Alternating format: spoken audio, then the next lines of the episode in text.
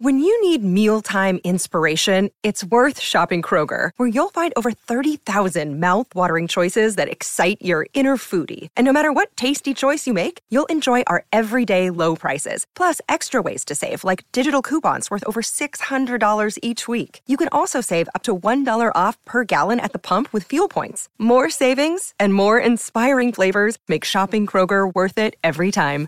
Kroger, fresh for everyone. Fuel restrictions apply. A mediados de abril 2009, Artyom Sidorkin, un ciudadano ruso de 28 años, acudió a una clínica quejándose de que escupía sangre y además de fuertes dolores en el pecho, síntomas que hicieron pensar a los galenos que posiblemente se trataba de un cáncer pulmonar. Pero las radiografías que le practicaron indicaron algo tan extraño que optaron por intervenir al paciente creyendo se trataba de algún tumor con inusuales características. Pero lo que descubrieron les dejó atónitos, ya que el presunto tumor era más bien una ramita de hojas puntiagudas y de aproximadamente 5 centímetros que había germinado allí y luchaba por sobrevivir.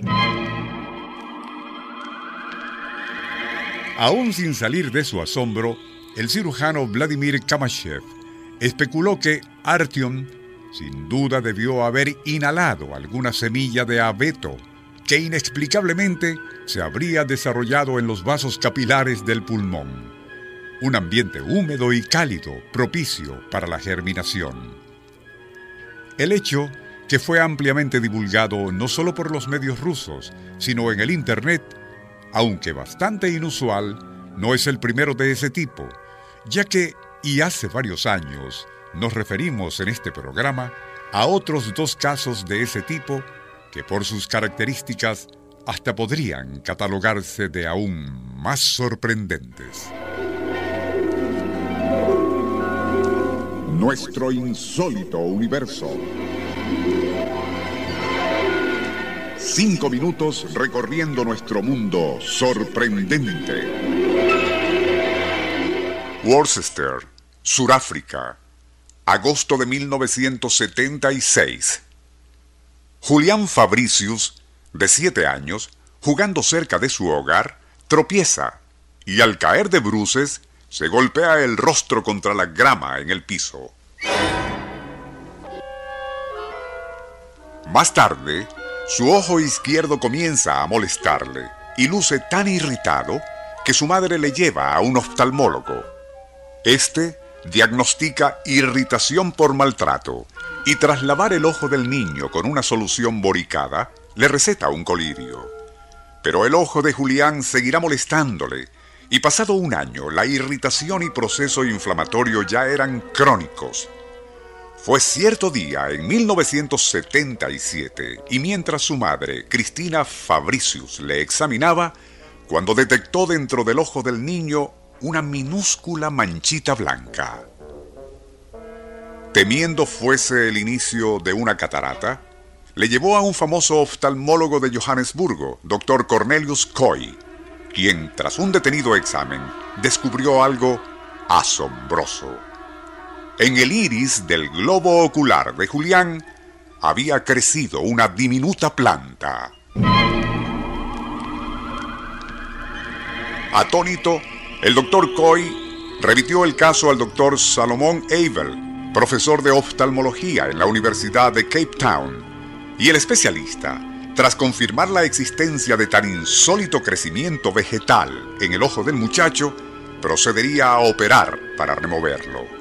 La microscópica planta, de color blancuzco, medía un octavo de pulgada y poseía dos minúsculas hojitas perfectamente formadas quedaría preservada por el doctor Abel como evidencia de un fenómeno único en la historia de la oftalmología, el de un organismo vegetal que se alojó y germinó en el ojo de un ser humano. El caso que hemos relatado, único por su rareza, tendría un insólito paralelismo aquí en Venezuela dos años después.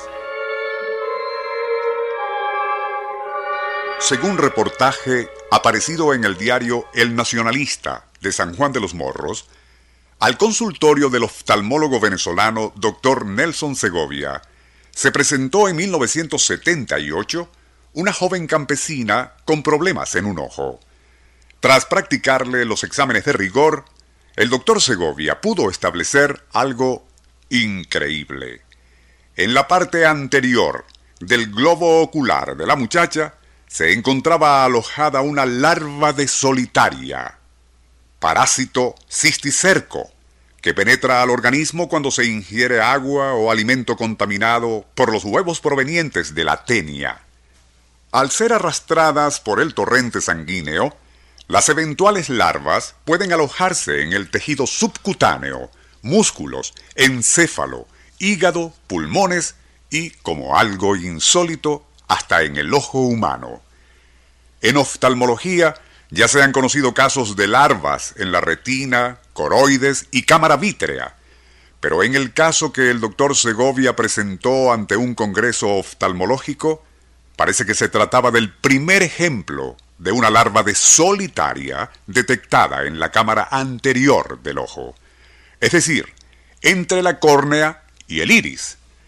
Gracias a la pericia y veteranía del doctor Segovia, quien practicó una delicada intervención al ojo de la niña, aquella larva no solo pudo ser extraída, sino que el globo ocular no sufrió mayores daños. De no haberse practicado a tiempo y con tanta pericia dicha intervención, aquella larva alojada en el ojo quizás habría provocado pérdida de la visión allí, pues cuando algún parásito muere dentro de un área tan sensible como esa, las consecuencias generalmente son las que hemos mencionado.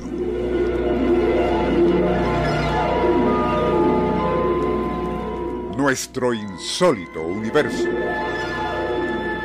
Email insólitouniverso.hotmail.com Autor y productor Rafael Silva. Apoyo técnico José Soruco y Francisco Enrique Mijares. Les narró Porfirio Torres.